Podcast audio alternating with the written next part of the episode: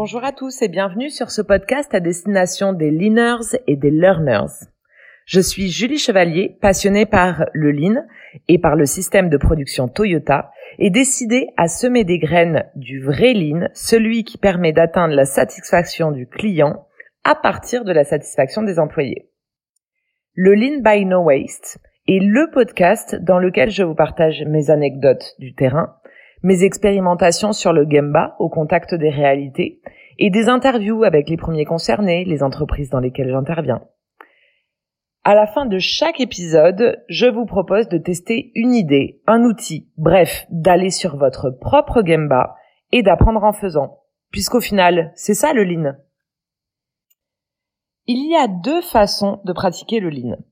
Dans ma carrière, j'ai pu pratiquer les deux et je vous partage ici mon retour d'expérience pour que vous puissiez faire votre choix en toute conscience. Là où ça se complique, c'est que bien que différents, on les appelle tous les deux lean. Alors pour simplifier, je leur ai donné un nom qui en dit long sur leur origine. Le premier, c'est le lean by Taylor.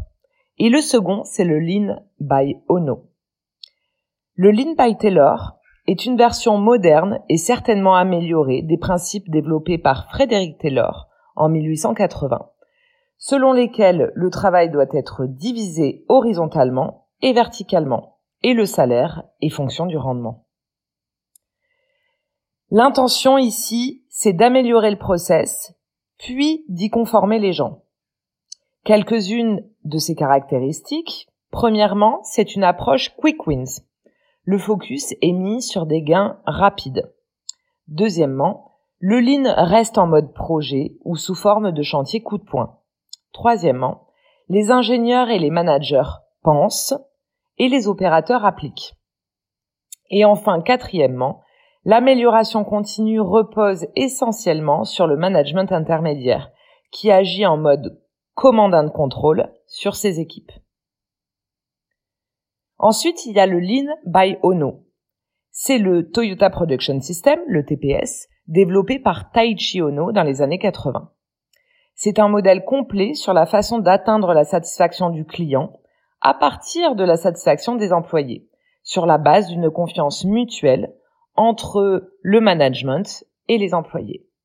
L'intention ici est d'améliorer la façon de penser des gens pour qu'ils améliorent eux-mêmes leur process. Quelques-unes de ces caractéristiques. Premièrement, c'est une approche systémique. Le focus est mis sur des gains durables. Deuxièmement, le lean est la stratégie d'entreprise. C'est une façon de penser imprégnée dans la culture d'entreprise. Troisièmement, celui qui fait, c'est celui qui sait.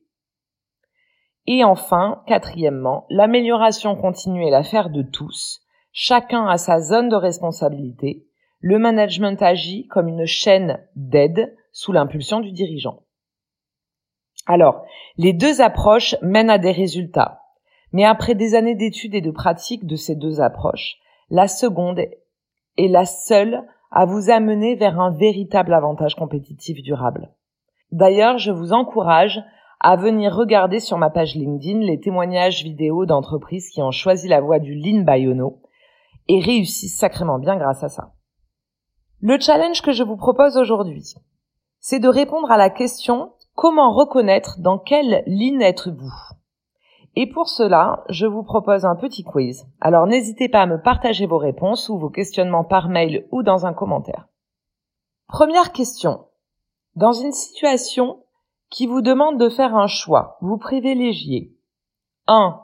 La performance immédiate ou 2. L'apprentissage de vos collaborateurs.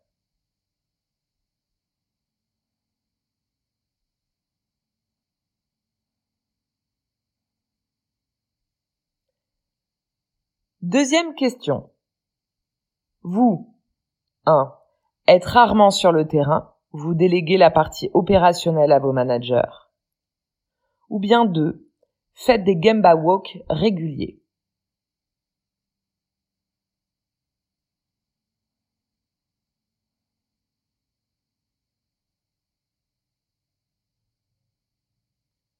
Troisième question.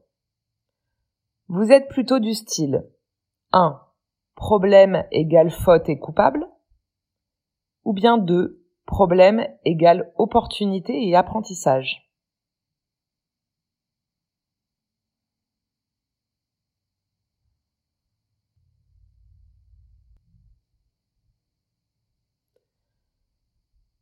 Quatrième question. Vous diriez que 1. Une journée de travail est égale à du travail. Ou bien 2. Une journée de travail est égale à du travail plus du kaizen. Le kaizen étant le mot utilisé pour amélioration continue.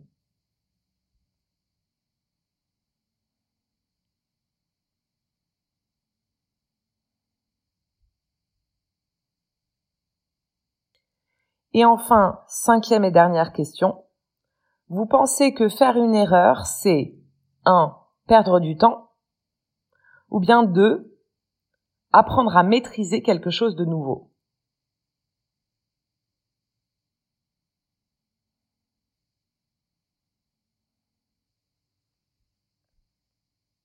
Voilà, c'est terminé. Si vous avez une majorité de 1, la route est encore longue, mais le Lean est un chemin de découverte et d'essais-erreurs.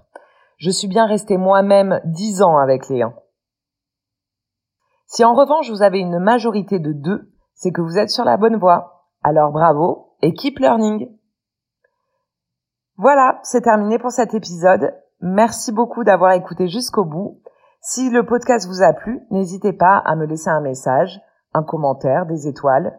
Et puis on se retrouve pour le prochain épisode. À bientôt.